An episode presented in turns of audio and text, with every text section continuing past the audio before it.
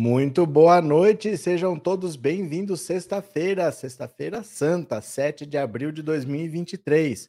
Eu não sei como que você está agora, se você está nervoso, se você está desesperado, se você está feliz, não tenho ideia de como você está, mas o Sérgio Moro, mas o Sérgio Moro, ele deve estar bem desesperado, porque o maior medo dele, o maior terror de Sérgio Moro se chama Rodrigo Tacla Duran. O Rodrigo Tacla Duran era advogado da Odebrecht e ele denunciou por videoconferência ao juiz da 13ª Vara de Curitiba da Lava Jato que o Sérgio Moro tentou extorquí-lo, que ele foi vítima de extorsão. O Sérgio Moro, para não prender, queria 5 milhões de dólares do Tacla Duran. E mas o problema é que o Tacla Duran tem comprovantes de pagamento. Ele disse que transferiu para a conta desse, dessa equipe, vamos dizer assim, dessa organização criminosa, 600 mil dólares, que seria um sinal de um total de 5 milhões de dólares que eles pediram para não prender o Tacla Duran.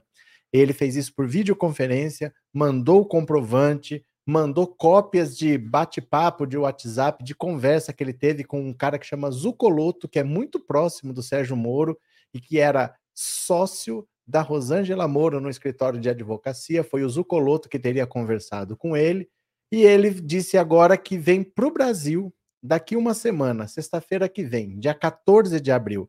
Daqui uma semana, ele vai chegar no Brasil para prestar depoimento pessoalmente. Ele recebeu um salvo-conduto pelo juiz da Lava Jato, pelo Eduardo Apio. Então, ele recebeu a garantia que ele não vai ser preso enquanto ele estiver aqui no Brasil. Ele vem, presta o depoimento e vai embora.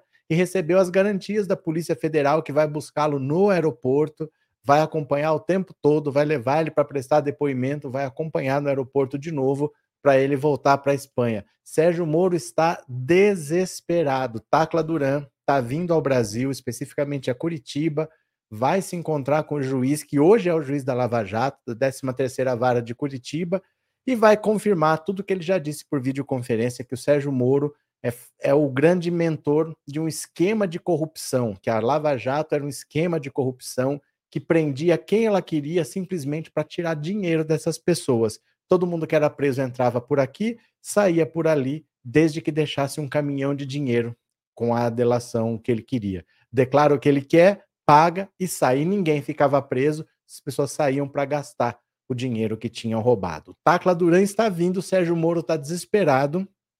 E eu vou pedir para você responder para mim numa mensagem de voz por WhatsApp. Está aqui o WhatsApp na tela. 14997790615. Nesse WhatsApp, você vai me mandar uma mensagem de voz, 10 a 15 segundos, uma mensagem curtinha. Deixe o seu deboche para Sérgio Moro. Ria da cara de Sérgio Moro. Fale o que você quiser para Sérgio Moro. Você vai mandar uma mensagem de voz para o 14997790615 eu vou ouvir daqui a pouco. Esse número também é a chave Pix. Se você quiser contribuir com o canal, o número é esse daqui, tá certo? Eu vou compartilhar a tela, a gente vai ler as notícias juntos. Quem puder, colabore com o canal, mande o super chat, o super sticker, torne-se membro, porque o YouTube divulga mais quanto mais interação tem, tá? Para divulgar a live. Podemos, meu povo? Bora? Vou compartilhar a tela aqui, venham comigo, ó. Desespero acusador de Moro e Deltan Dinheirol, Tacla Duran já tem data para voltar ao Brasil. Tcharam!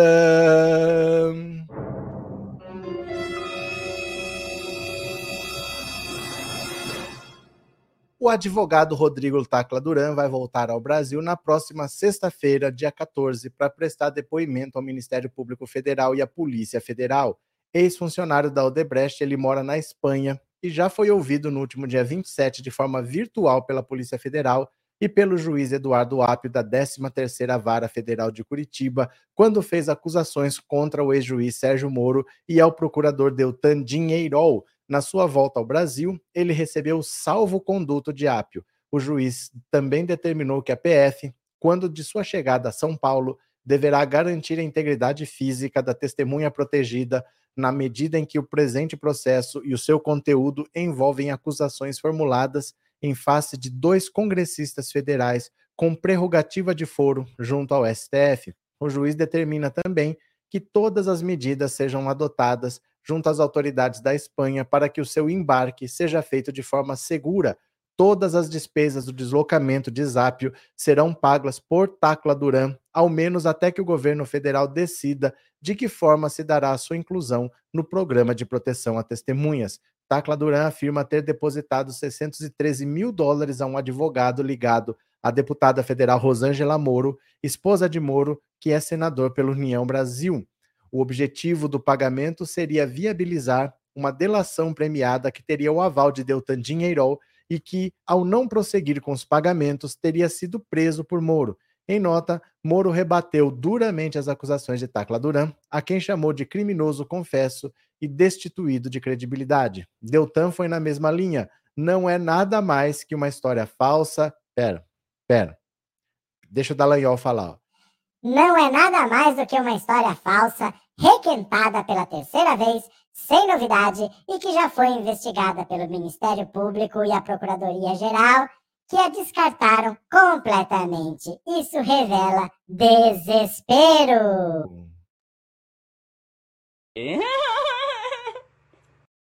De qualquer forma, a volta de Tacla Duran à cena recolocou os métodos da antiga força-tarefa da Lava Jato de Curitiba de volta ao noticiário, o advogado é acusado de ter atuado para lavar dinheiro de pagamento de propina a políticos e tinha uma ordem de prisão expedida pelo então juiz Sérgio Moro em 2017. No último dia 16 de março, o juiz Eduardo Apio revogou a ordem de prisão preventiva.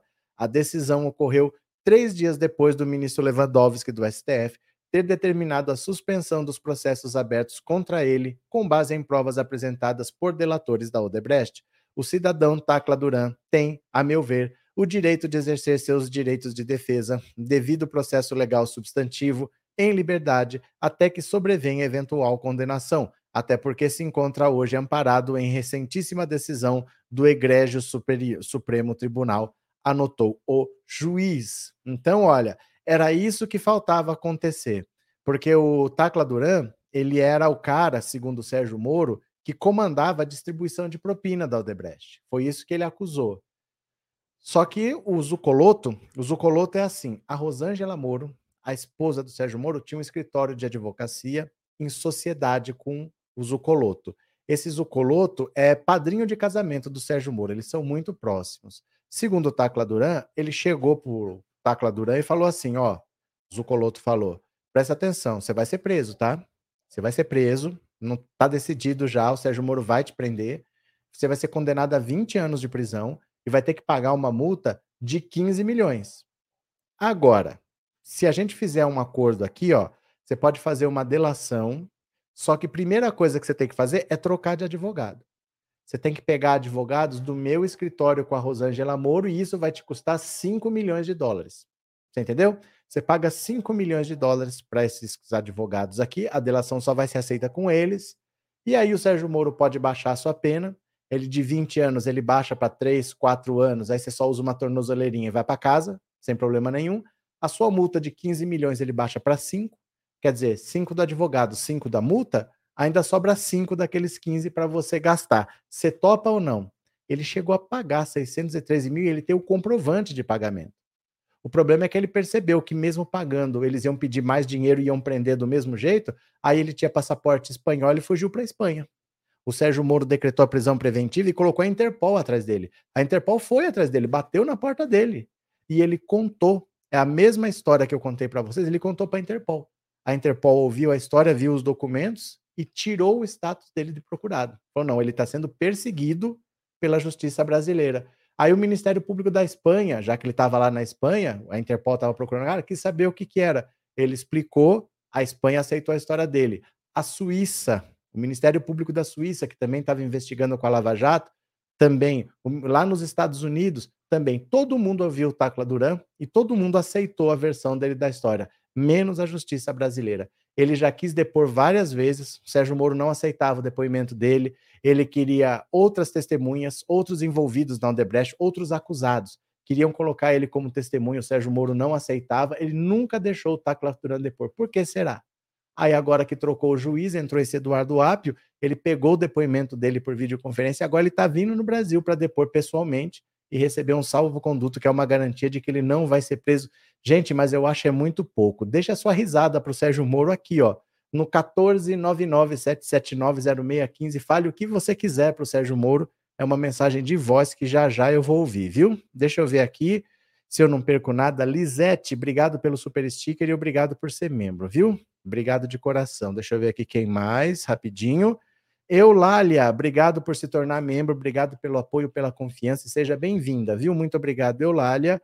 Vitória Pureza, obrigado pelo super sticker e obrigado por ser membro. Pronto, é isso daí. A Aline debochando na risada, é isso mesmo. Márcia, boa noite. Um dia da caça, outro do caçador. Chegou o dia. Sexta-feira que vem, daqui uma semana, Tacla Duran está no Brasil. Nadir, Tacla Duran é uma preciosa testemunha, tem que vir bem escoltado. Cadê que mais? Cida, boa noite. Moro e Dinheirol tem que ir para cadeia. E como disse o professor, eu acho é pouco, o mundo não gira, capota. Quem mais? Meire, o marreco precisa ser depenado, sofrer fez muito mal ao Brasil. Enio, é, o ex-juiz suspeito, parcial e incompetente responsável pelo desemprego de 4,4 milhões de pessoas, segundo o Diese, irá responder por todos os seus crimes cometidos a partir da farsa jato. que mais?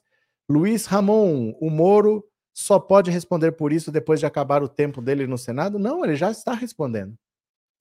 Ele já está respondendo, porque ele agora está é, tá sendo acusado pelo Tacla Duran. Então ele prestou depoimento por videoconferência, o Tacla Duran, ao juiz de Curitiba. Ele prestou depoimento lá, só que ele contou a história dele. Quando chegou em Moro e Dallagnol, o juiz falou assim: olha, isso aqui envolve pessoas que têm foro privilegiado. Então ele remeteu o caso para o STF. O Lewandowski, que recebeu o caso, falou: vai para a PGR. A PGR agora vai analisar e vai fazer uma recomendação. Olha, tem indício de crime, instaura um inquérito.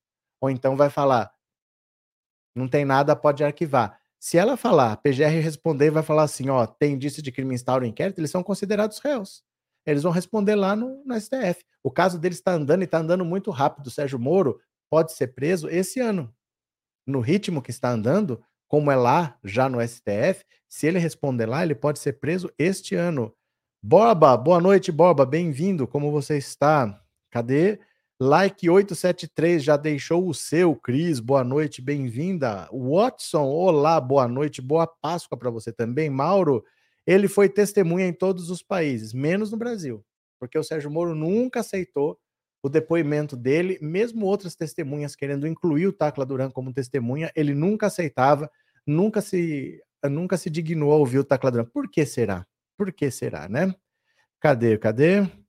Will, Joseildo, Boa noite. O Moro deu uma entrevista para a Jovem Pan e falou que o taclador é fugitivo da justiça do Brasil. Não importa, Joseildo. Não importa. O Sérgio Moro, ele não consegue falar, presta atenção nisso aqui. O Sérgio Moro não consegue falar que o Tacla Duran está mentindo. Presta atenção, vou repetir. O Sérgio Moro não consegue falar que o Tacla Duran está mentindo. Leia aqui comigo, ó.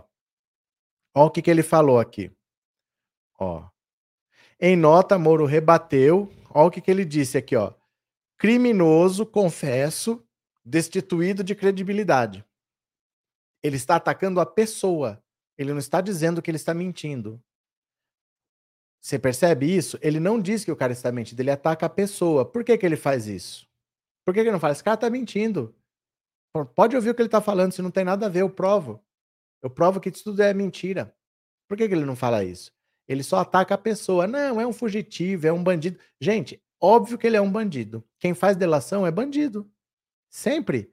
Eu sou criminoso, eu estou respondendo pelo meu crime, mas eu quero colaborar com a investigação. Aí eu vou desmontar o esquema. Uma colaboração premiada sempre é feito com um bandido. Quando o Moro fala que ele é um bandido, ele está falando o óbvio. Quem faz colaboração premiada necessariamente é um bandido, né? Cadê que mais? Orlando, parece um sonho Lula presidente e o Marreco Moro sendo cobrado pelo mal que fez ao país e ao nosso presidente Lula. Orlando, quando você é útil para uma determinada finalidade, quando essa finalidade acaba, você é descartado. O Sérgio Moro já cumpriu a função dele, que foi tirar o Lula da eleição de 2018. A partir daí, não adianta, ele tentou ser terceira via, ele não tem apoio para ser presidente da República. Ele tinha apoio para fazer o que ele fez. Acabou aquilo ali, ele não tem apoio para mais nada. Achar uns votinhos pingados lá para ser deputado, para ser senador, ele ia conseguir, mas ele não achou gente para embarcar na campanha dele para presidente. O Sérgio Moro já foi usado e já foi descartado. Ele não vai ter ninguém por ele, não. Já era, né? Cadê? É, boa noite, manhã de luz Carias, é isso? Romildo, a grande mídia não falou nada do pai da juíza, copia e cola. E o que eu posso fazer, meu caro? O que posso eu fazer, né? João Barbosa perdeu Maneco. É Maneco ou é Marreco? Bora, continuemos. Bolsonaro ficará inelegível por ao menos oito anos, avalia colunista. Eita, nós, ó. Isso aqui nós todos estamos sabendo há muito tempo, né? Opa, colo a colunista Carolina Brígido do portal UOL expressou na manhã dessa quinta-feira a avaliação de que o ex-presidente Jair Bolsonaro será condenado em alguma das 16 ações abertas pelo TSE por suposto desvios, supostos desvios na campanha do ano passado. A tendência, segundo os próprios ministros do tribunal, é que o plenário condene o ex-presidente a oito anos de inelegibilidade, como prevê a legislação eleitoral. Se a previsão for confirmada, será a primeira vez que a Justiça Eleitoral condena alguém por atos praticados na presidência da República.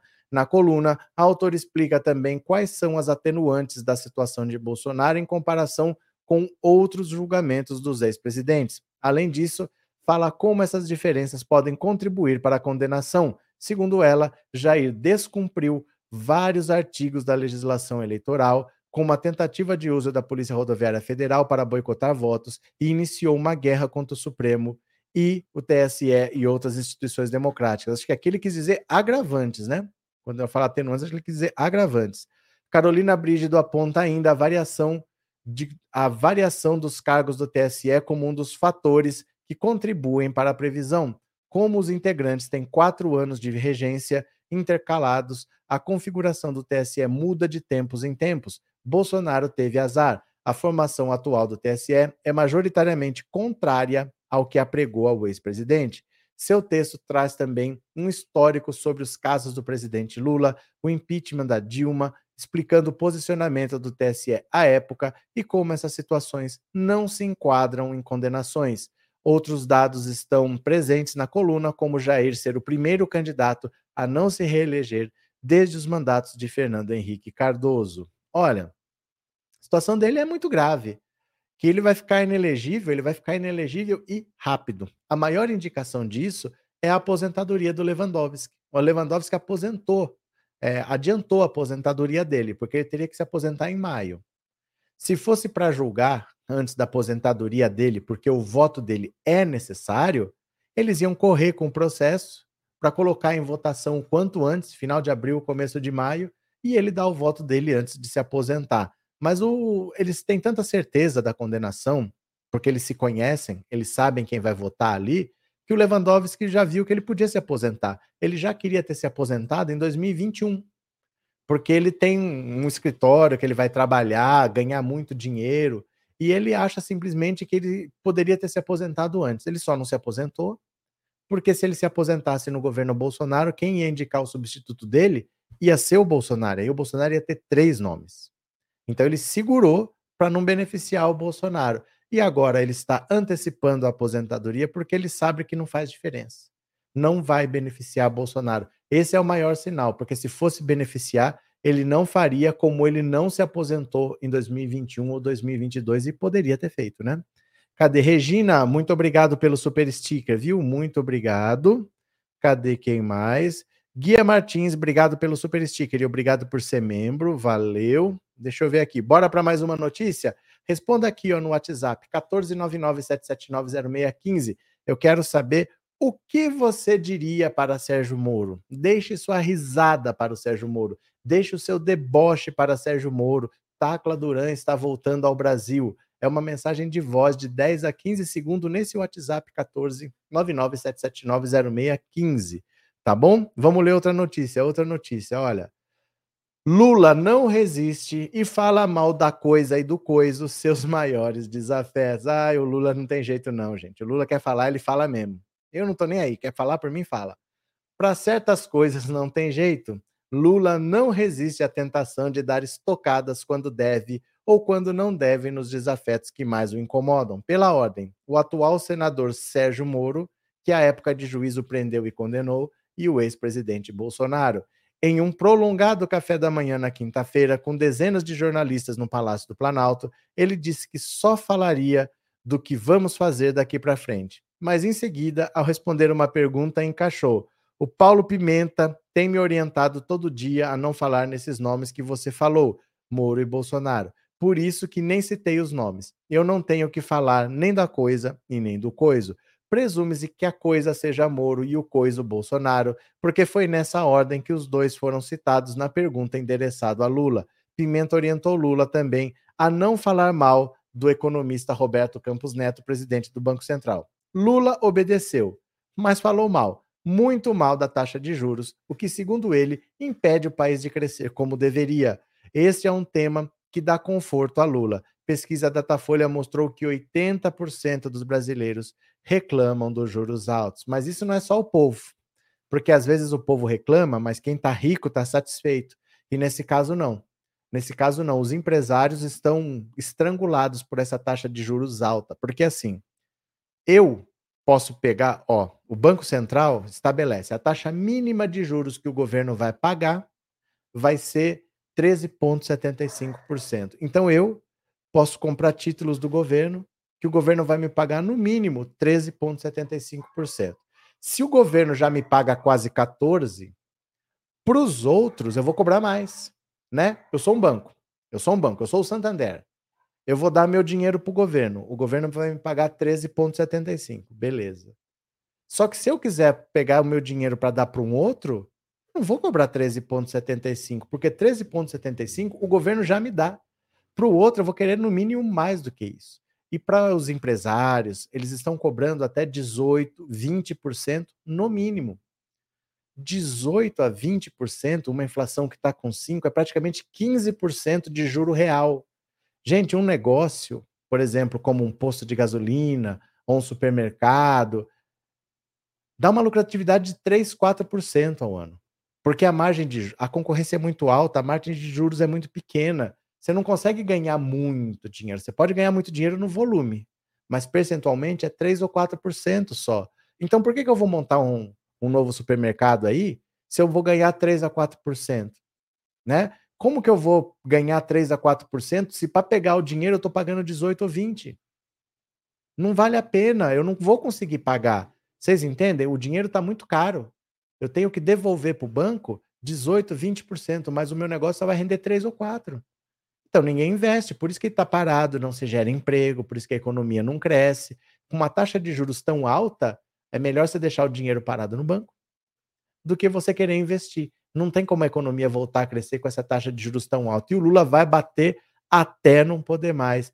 Regina, obrigado por ter se tornado membro mais uma vez. Obrigado de novo, obrigado, estamos sempre aí, né? Brigadão. Cadê? Orlando, eu vi uma entrevista do ministro Pimenta falando sobre a fala do presidente Lula. O Lula não tem jeito de ser. É que assim, ó, vou falar uma coisa para vocês. O Lula, ele é uma pessoa que ouve todo mundo.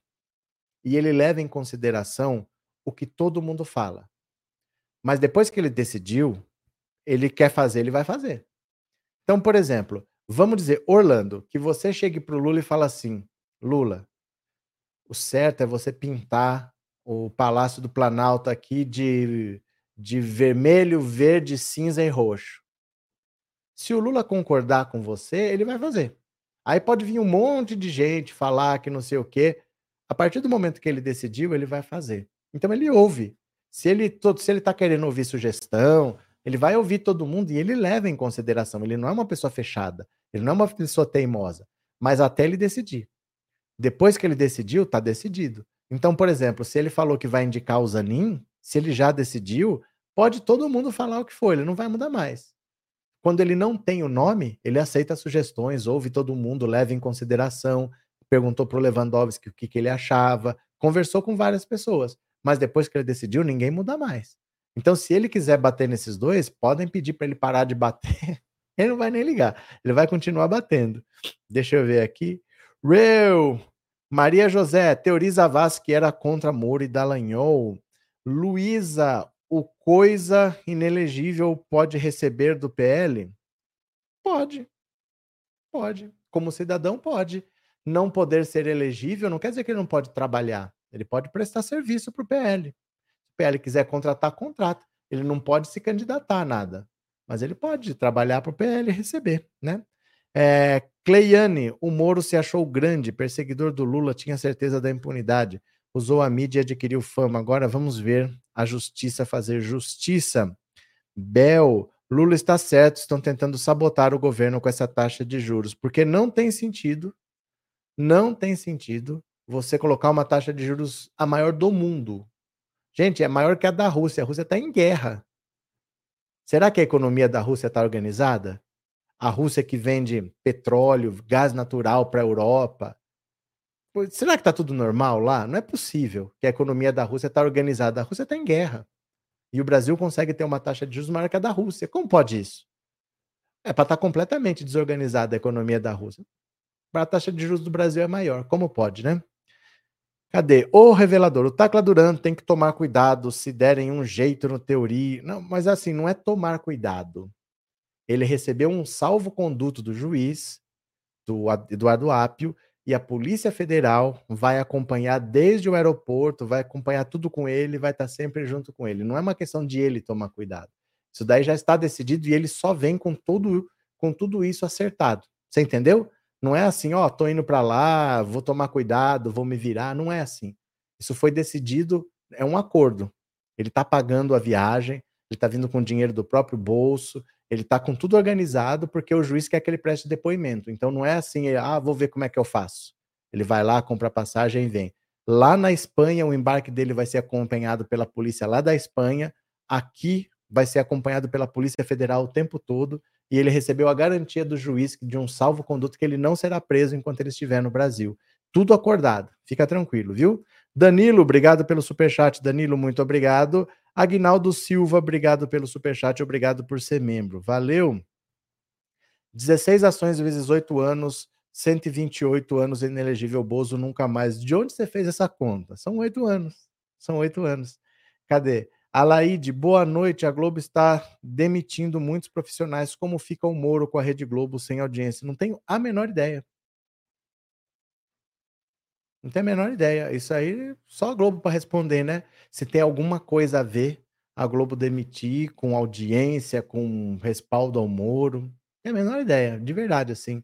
Não sei se tem relação, se não tem, né? Cadê? É, nunca aprendi tanto sobre política com o senhor. Eu vejo suas lives no meu celular fazendo janta. Valeu, Carolina. Obrigado. Bom apetite. Gelson, mais professor, o PL vai pagar o Bolsonaro com dinheiro público. Isso pode? E se não pode, pode o quê? O dinheiro público, o que, que é para fazer? É para contratar alguém e pagar. É para pagar alguém que limpa o chão, para pagar alguém que faz café, para pagar o aluguel da sede do partido.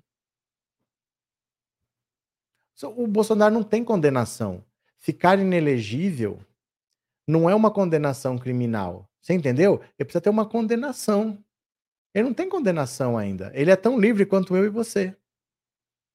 Não tem uma condenação ainda. O que a gente vai falar? Por que não pode? Uma coisa é o que você acha, o que está na sua cabeça. Outra coisa é o que está no papel. Qual é a condenação que ele tem? Por enquanto não tem. Os processos têm que acontecer. Ele tem que ser considerado réu, ele tem que ser julgado, ele tem que ser condenado. Depois de condenado, ele vai recorrer em liberdade, vai para a segunda instância, aí pode ser condenado, pode ser absolvido, mas pode ser condenado, vai para o STJ, isso vai. E não tem nada no papel contra ele hoje. Por que não pode? Ser inelegível quer dizer que ele não pode disputar a eleição. A pena dele é essa. Ele não está disputando a eleição no PL, ele está lá trabalhando pelo PL, sei lá pelo quê. Mas, em princípio, não tem nada que impeça, né? Cadê? Ganhei uma assinatura. Quem deu assinaturas de presente, Anne? Quem foi a pessoa generosa? Quem foi, Meire? Quem foi? Depois vocês me contam, viu? Bora, continuemos, continuemos. Mais uma notícia aqui. Corregedor indicado por Bolsonaro escondeu 23 denúncias contra o ex-diretor-geral da PRF. Lembra daquele Silvanei? Aquele Silvanei que era um cara esquisito. Silvinei. Era um cara esquisito pra caramba. Olha que tipo estranho. Esse Silvinei aqui, ó. Cara estranho pra caramba. Ó.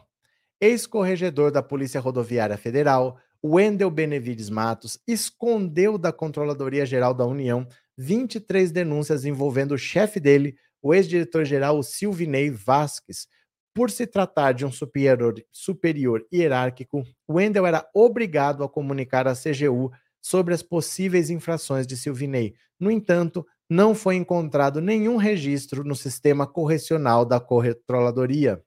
Nomeado no governo Bolsonaro, Wendel tinha mandato até novembro, mas foi exonerado nessa semana a pedido da atual direção da PRF.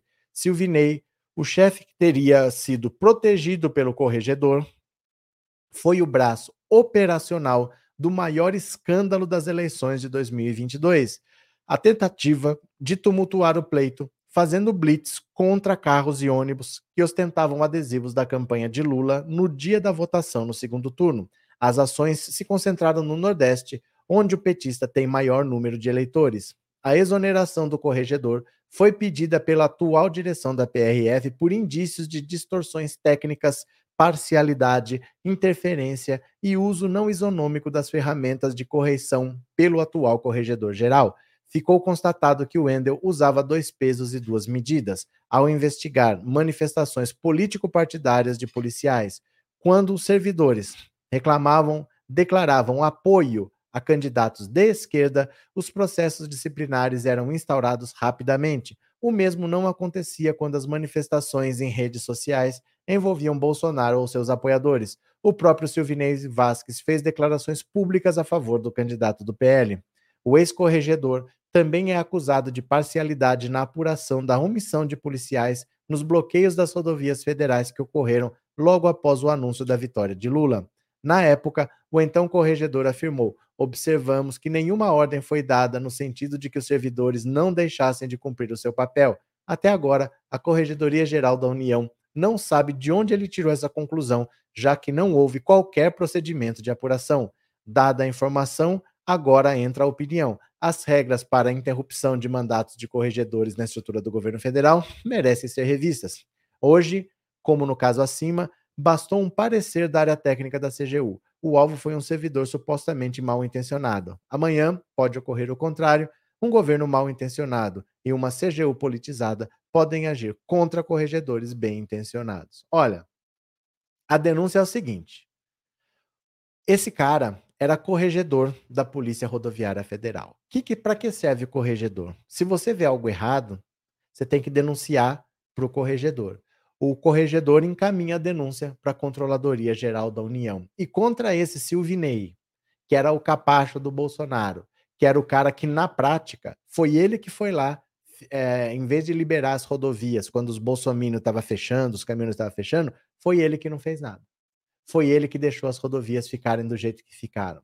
Quando teve o bloqueio nas estradas para não deixar os eleitores do Lula votar, foi ele que foi lá para fazer acontecer. Tinha 23 denúncias contra ele, que era o corregedor. A obrigação dele era encaminhar para a CGU. As 23 ele segurou, deixou lá na gaveta. Ficou lá, não fez nada com as denúncias. Outros casos, ele também fazia a mesma coisa. Se tinha alguém da PRF que estava apoiando um candidato de esquerda, ele instalava um procedimento disciplinar para investigar o que o cara estava fazendo. Mas se fosse de direita, tudo bem, ele deixava para lá. Então agora ele foi exonerado a pedido da nova Polícia Rodoviária Federal, que foi agora nomeada pelo Lula, pelo Flávio Dino. Agora eles estão fazendo uma limpa lá e esse corregedor que passou pano para o Silvinei em 23 denúncias, agora ele vai ter que responder pelo que ele fez, né? Deixa eu ver aqui o que mais que vocês estão falando. Cadê? Deixa eu ver se eu não perdi o superchat aqui. Mineirinho MG, obrigado pelo super sticker e obrigado por ser membro, viu? Obrigadão. Professora Anivalda, a Aline deu cinco membresias. Obrigado, Aline, pela generosidade. A Aline deu cinco assinaturas de presentes. Aí o YouTube sorteia. Não sou eu que escolho, não é ela que escolhe.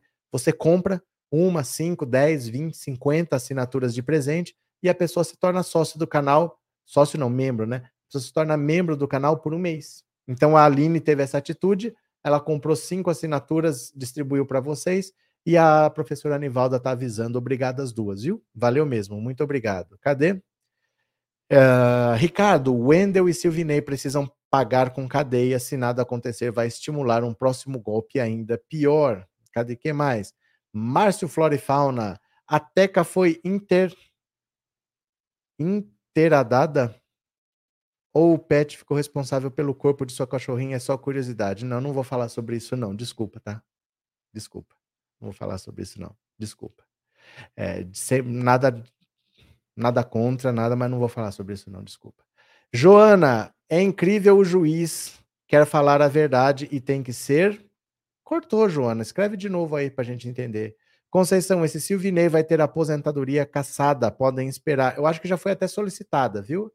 Porque foi concedida em 24 horas a aposentadoria dele. Você vai para o INSS pedir sua aposentadoria, às vezes fica lá um ano na fila, dele foi em 24 horas.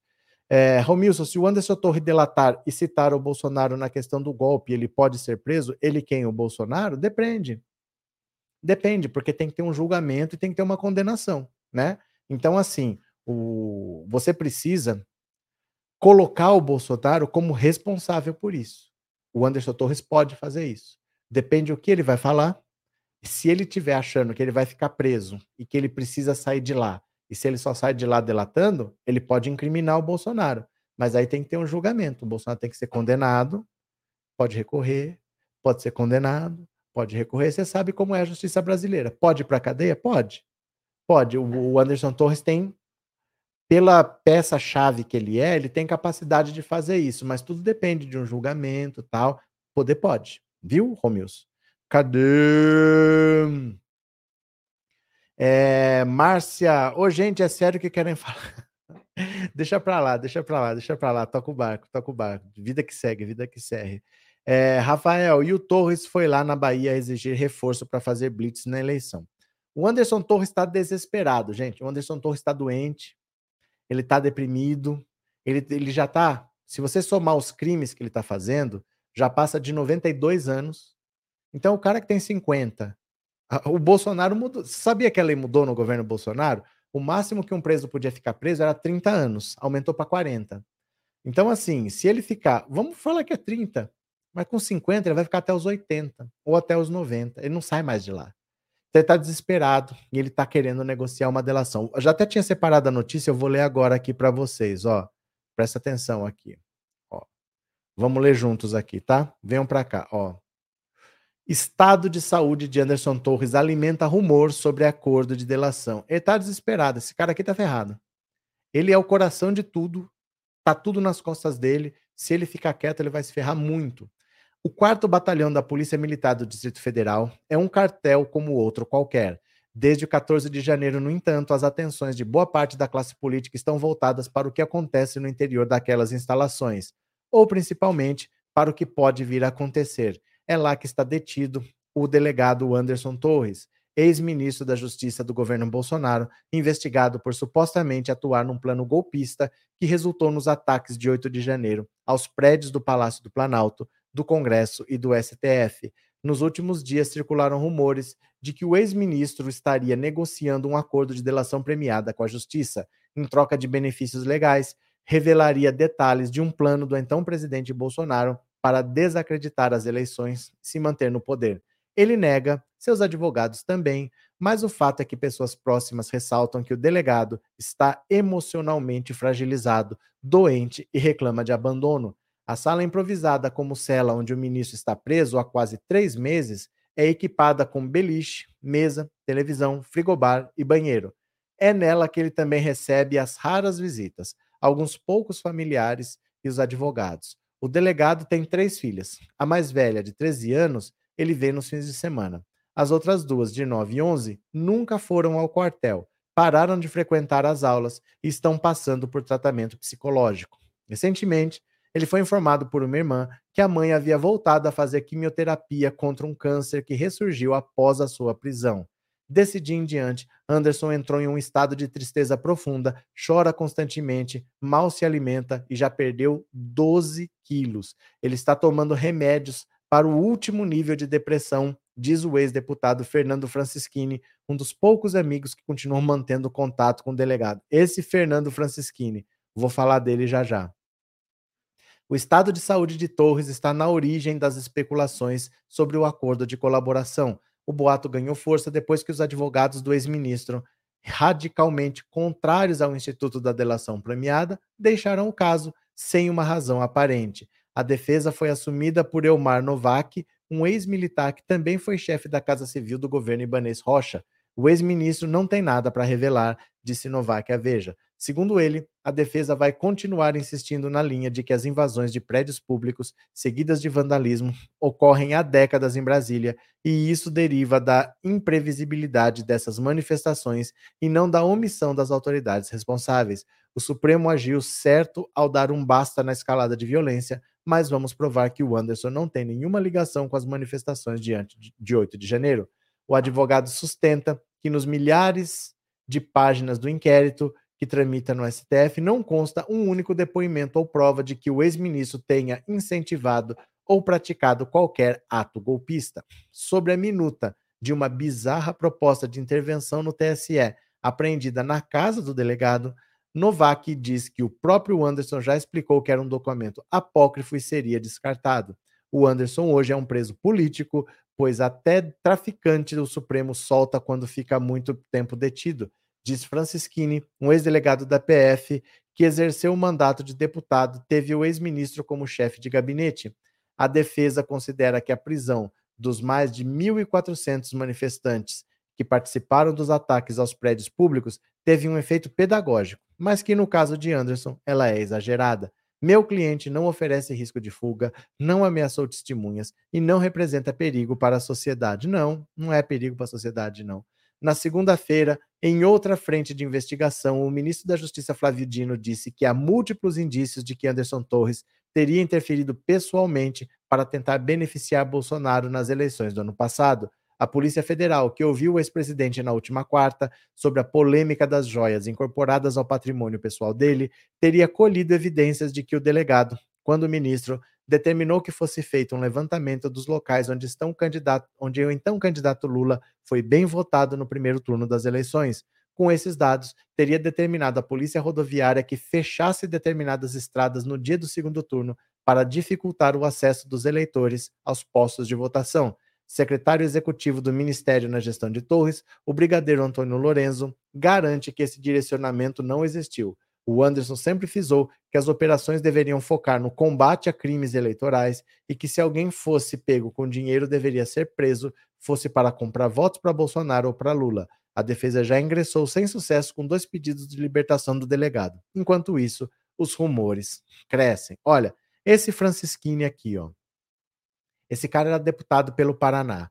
No dia 18, no dia 18 não, em 2018, no dia em que ele foi reeleito, ele foi eleito deputado estadual, ele era deputado federal, aí ele foi eleito deputado estadual no Paraná. Ele fez uma live atacando o sistema eleitoral, dizendo que as eleições tinham sido fraudadas.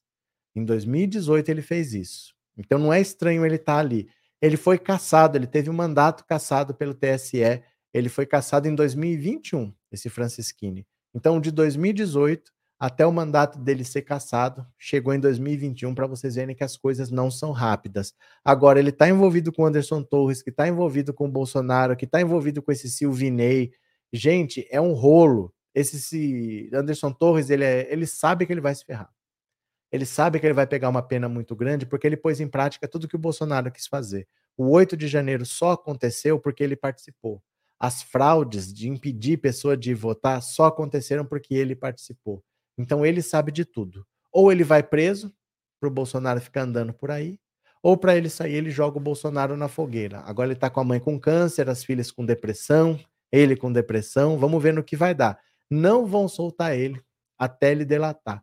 Ele vai ficar lá até delatar. O Daniel Silveira vai ficar preso até delatar. Não tem muita chance de soltar, não, viu? Cadê? Isabel, se o Bolsonaro tivesse ganhado as eleições, Torres e todos estariam impunes, né? Sim, Sim. Por isso o desespero do Bolsonaro, que ficou dois meses chorando, novembro e dezembro, porque ele sabia que os crimes iam aparecer, só não apareceriam se ele tivesse sido reeleito, né?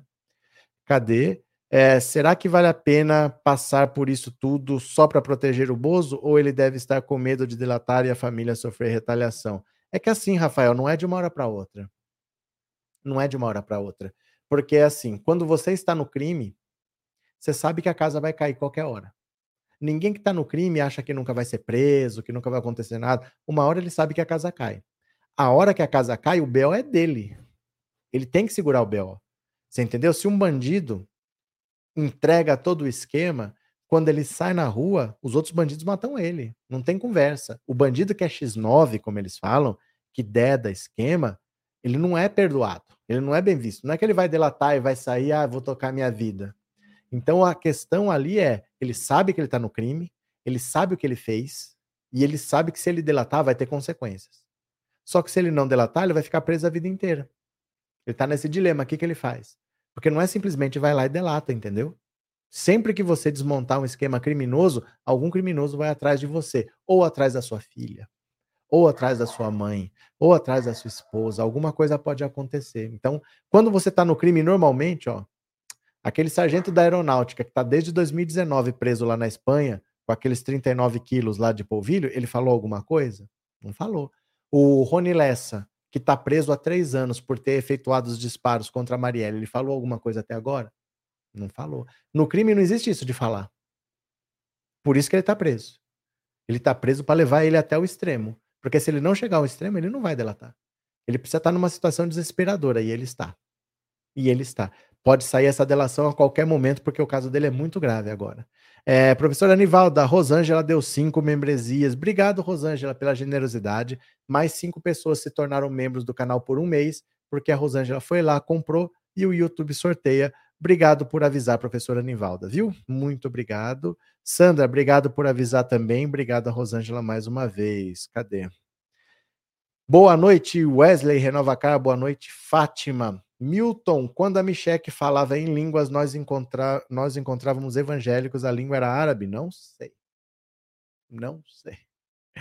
Ai, ai, ai. A falar nisso, a Michelle tem um curso. A Michelle tem um curso, ela está fazendo uma difusão cultural que ela está divulgando todo dia uma palavra no curso de Libras Michelle Bolsonaro. Não sei se vocês estão sabendo. E a palavra de hoje, deixa eu ver aqui qual é, porque a Michelle reservou uma palavra para esse curso de línguas Michele Bolsonaro. Vamos ver qual é a palavra do dia. Hoje nós vamos aprender o sinal de aceitar. Com as duas palmas das mãos para cima, você vai fazer o movimento para baixo, fechando as mãos. Aceitar. Aceitar. Hoje nós vamos aprender o sinal de aceitar. Com as duas palmas das mãos para cima, você vai fazer o movimento para baixo, fechando as mãos. Aceitar aceitar. Ai, meu Deus do céu, o importante é aceitar, gente. O importante é aceitar. Se forem joias, você só, você só se certifique se elas não pertencem ao Estado brasileiro, viu? Tem, tomem esse cuidado antes. Cadê? Marcos Henrique perdeu 12 quilos de peso. Quando chegar nos 13 quilos, ele vai delatar. Não sei. Ele está desesperado. Ele está desesperado porque a situação dele é muito grave. As coisas que ele fez não são coisas leves assim. Ele participou de um golpe de Estado, né? Uma tentativa, pelo menos, de golpe de Estado. E o Mauro Cid já falou que o Bozo aceitou. Como é que é? Ah, o Mauro Cid já falou que o Bozo aceitou. É verdade, é verdade. Pronto. Continuemos aqui, ó. Eu vou ouvir, vou aproveitar, vou ouvir a opinião de vocês no WhatsApp. Eu perguntei assim: que, que você diria hoje para o Sérgio Moro, agora que o Tacla Duran está vindo no Brasil, chega aqui dia 14, sexta-feira da semana que vem, daqui uma semana o Tacla Duran está chegando para prestar depoimento. O que, que você faria? Eu vou ouvir sua opinião. Opa, errei, pera lá. Eu vou ouvir a sua opinião no WhatsApp. Bora, quero ouvir sua opinião. Cadê?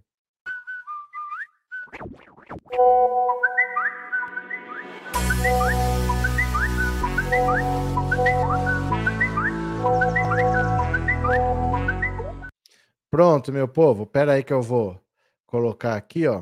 Deixa eu ver. Well, cadê? Pronto, espera lá, tô fazendo aqui. Pronto, aí, valeu, ah, pronto, tiririm, tororom. Aqui, bora, eu quero ouvir a sua opinião. O que, que você diria para o Sérgio Moro? É a hora de você deixar o seu deboche no 14997790615. Vamos ver? Qual que é a sua opinião? Fala que eu te escuto. Bora, cadê? Fala, professor Danilo oh. de Pirassununga. É, Marrecão, agora você vai sentir um pouquinho do que você fez muita gente passar. Abraço, professor. Abraço. Cadê que mais? Deixa eu ver. Opa, cadê? É, professor. Não vai sobrar pedra sobre pedra. O que está escondido embaixo de cada pedra vai aparecer nesse período inteiro. Eu acho é pouco. Ó, oh, cuidado Boa com a noite, televisão. Professor. Opa, cuidado com a televisão, porque o celular é sensível, ele capta, viu? Aí fica eu falando por cima de você. Boa noite, professor. Boa noite. Wanda de São Paulo. Oi. Marreco, nada como um dia após o outro. Verdade. Cadê quem mais aqui? Boa noite, professor. Boa noite. Aqui é o Carlos Noel Friburgo. Eu diria para o Marreco, sim. É, Marreco, você plantou, você está colhendo agora e vai colher com bastante fartura. Beleza. Moro. A justiça tarda, mas não falha. Moro? É isso mesmo. Boa noite, professor Roberto. Aqui é desde Nova Iguaçu. Eu diria ao Sérgio Moro o seguinte: olha só, a Soara chegou, meu caro. Faz arminha com a mão que passa. Boa noite. Boa noite. Sérgio Moro, professor, é malandro e meio. Bicha sem vergonha. Valeu. Eu demais. Ah, que alegria ver o, corrupto que tentava combater a corrupção preso. Professor. Aí, professor, estou ouvindo você e algumas pessoas mais. O Bozo tem que ser preso, professor. Valeu. Professor, boa noite. Oi. Falando aqui. É, o Brasil todinho aguardando esse marreco ser assado. Boa noite, professor. Oh. Sérgio Moro, ó. Se deu mal, é isso aí. Valeu. Quem mais aqui? Boa noite a todos. Fátima, Rio de Janeiro. Moro, o seu pior pesadelo está se tornando realidade. Tic-tac, tic-tac, tic-tac. 3 ou 4% só. Olá, professor. Oh. O que eu tenho a dizer para o Marreco ah. é o seguinte: perdeu o Marreco, uma mola. A justiça não vai te largar na cola. Valeu, obrigado pela participação de vocês. Ó, a situação é muito séria. O cara tá vindo aí com comprovante de pagamento que ele fez transferência de 600 mil dólares. Ele tem print de conversa, ele tem provas, ele não tá falando de boca. Ele tem provas do que ele tá falando, acusando o Moro de extorsão. E o caso já está no STF, já foi para a PGR, a PGR vai dar um parecer. Ele pode ser preso ainda esse ano. Tá indo muito rápido o caso do Sérgio Moro, viu? É, Neide, boa noite. Marreco vai para o galinheiro. Tá certo. Neide, muito obrigado. Cadê? Deixa eu ver se eu não perdi mais nada aqui de superchat para vocês não ficarem bravos comigo. Cadê Tânia? Perdeu Marreco e Marreca. Terezinha, todo apoio ao Rodrigo Tacla Duran. Cadê que mais? Dalgisa, boa noite. A Janja está sumida. Tá fazendo o trabalho dela. É porque assim, ela não tem que aparecer muito, porque ela não tem um cargo, ela não foi votada, então ela está fazendo o trabalho dela. O trabalho dela está desempenhando como tem que desempenhar, mas é por coisa que repercute, não, não tanto, né? Ela não tem um ministério, então ela não vai ficar aparecendo mesmo. É normal que seja assim, viu? Cadê? É, quanto o Torres for para quando o Torres for para Papuda vai ficar pior, Terezinha. É, mas ele vai querer alguma coisa para ficar menos, vamos dizer assim, para ele ficar 10 anos preso, para ele ficar 5 anos preso, porque hoje a conta está em 90, né? Hoje a conta está em 90. O Anderson Torres surfou na onda do Bozo e se deu mal como todo mundo. Como Daniel Silveira, como Roberto Jefferson, como dois mil que foram lá para Papuda, né? Cadê? Paulo Firmino, acredito que a Micheque não vê a hora do mito ir para Papuda e o Valdemar também. Cadê? Marinalva, boa noite a todos. Deus abençoe a sua vida sempre. Valeu. Cadê? que mais? Ivan, ele delatando o Bozo, ele vai ficar em casa com tornozeleira? Não, meu filho, não, não existe. Ninguém sabe o que vai acontecer, porque é um acordo. É um acordo. Então, assim, por exemplo, no caso dele, o que foi proposto foi o seguinte: ele ia ser condenado a 20 anos, ia pagar uma multa de 15 milhões. Pagando 5 milhões, a multa ia cair de 15 para 5. Então, dos 15, 5 era para o escritório, 5 era a multa e 5 sobrava para ele gastar. E a pena reduzia de 20, vamos dizer, para 5 anos, para ele cumprir só um pouquinho lá e sair. Isso é um acordo. É um acordo que pode ser para lá ou para cá. Ninguém sabe qual é o acordo. Não dá para saber o que acontece, entendeu? Então, assim, o Tacla Duran hoje, ele tem que ser condenado por alguma coisa, a gente não sabe ao que, que ele está sendo denunciado, ao que, que ele vai ser condenado, e aí depois disso é que a gente vê o que acontece. Então, está acontecendo. Não dá para saber o que vai acontecer, porque ele não está nem condenado, não tem a pena dele. Você entendeu o que eu estou falando? Eu posso reduzir a pena dele, mas qual é a pena dele? No caso do Sérgio Moro, a gente só sabia porque não era correto, porque era corrupção, então ele ofereceu antes. Ele, antes de condenar, ele falou: Eu vou te condenar. E antes de condenar, ele falou: Se você fizer um acordo, eu faço isso. Não é o certo. Você entendeu? A gente não sabe o que vai acontecer com ele. Então a justiça vai negociar alguma coisa com ele, algum benefício, mas não é ficar de boa. Nunca é simplesmente ficar de boa. É uma redução de alguma coisa, mas ele, ele paga. Depende ao que ele vai ser condenado também, né? É, Maria Ferreira, Moro tem que devolver todo o dinheiro que roubou das pessoas. Esquece. Isso daí, gente, a gente nunca vê de volta. Isso nunca acontece. Isso nunca acontece. Dinheiro gasta, dinheiro some. Isso nunca acontece. O que pode acontecer é ele ir para cadeia. Essa história de devolver o dinheiro, esquece. Isso não existe, né? Ximene, o Ivan perguntou sobre o Torres. Eu vi, obrigado, respondi. Elizabeth, boa noite a todos. Que o Marreco se lasque fez muito mal ao Brasil, junto com o traste pague por tudo. Também acho. Cadê que mais? Maria José, o ministro Gilmar Mendes arrasou com o Moro e o Dallagnol numa entrevista na revista Veja. Eu vou te explicar por quê. Porque o Dallagnol queria prender o Gilmar Mendes. O Dallagnol protocolou um pedido de impeachment, não ele pessoalmente, mas ele escreveu o pedido que o Podemos foi lá e protocolou.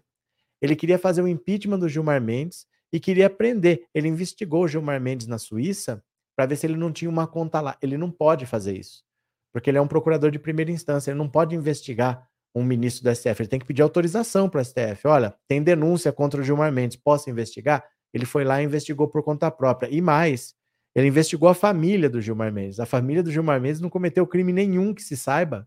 Ele investigou, do nada. Ele investigou a mãe do Gilmar Mendes, que faleceu em 2007 para ver se não tinha nada na conta dela que poderia ser do, do filho. Ele investigou a mãe do Gilmar Mendes falecida. Ele queria fazer o impeachment do Gilmar Mendes e prender o Gilmar Mendes. O Gilmar Mendes não pode ver na frente o Moro e o Dallagnol. É por isso. Viu? Cadê? Lula e Janja Feliz Páscoa, disse a Clélia. Pronto, cadê? É, Paulo Silva, boa noite, feliz Páscoa para todos, em especial para o meu eterno presidente Lula. Pronto. É, Pedro Samsung, Agora, você deve ser de uma família rica, né, Pedro Samsung? Agora Moro vai do lado que Lula se encontrou, quero dizer, na cadeira dos réus, que a justiça seja feita. Cadê? É, Cris, abusado demais o dinheiro. Ele fez isso, ele quis prender o Gilmar Mendes. Ele quis fazer o impeachment do Gilmar Mendes e prendeu o Gilmar Mendes.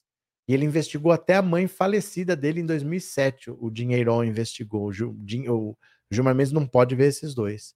Eu vou interromper a live agora, gente, porque tem que voltar às 21 horas. E às 21 horas, se você gosta do Janones, você volta para cá, porque o Janones já está apavorando a gadaiada. Ele disse que vai fazer um projeto de lei propondo que o bolsonarismo seja considerado crime, porque é um discurso de ódio, é um discurso racista, é um discurso criminoso que não pode ser aceito na democracia. Faz sentido, porque a apologia ao nazismo é considerado crime. Se o bolsonarismo é a mesma coisa, por que, que não vai ser? A gadaiada tá desesperada. Agora é Marcel Van Hatten para cá, é Nicolas Chupetinha para lá, tá todo mundo desesperado. O Janones disse que vai fazer um projeto de lei para tornar crime o bolsonarismo. Volte às 21 horas que a gente conversa. Acabando a live aqui, ó, a live das 21 já aparece para você na tela. Você clica e ativa o lembrete. Valeu?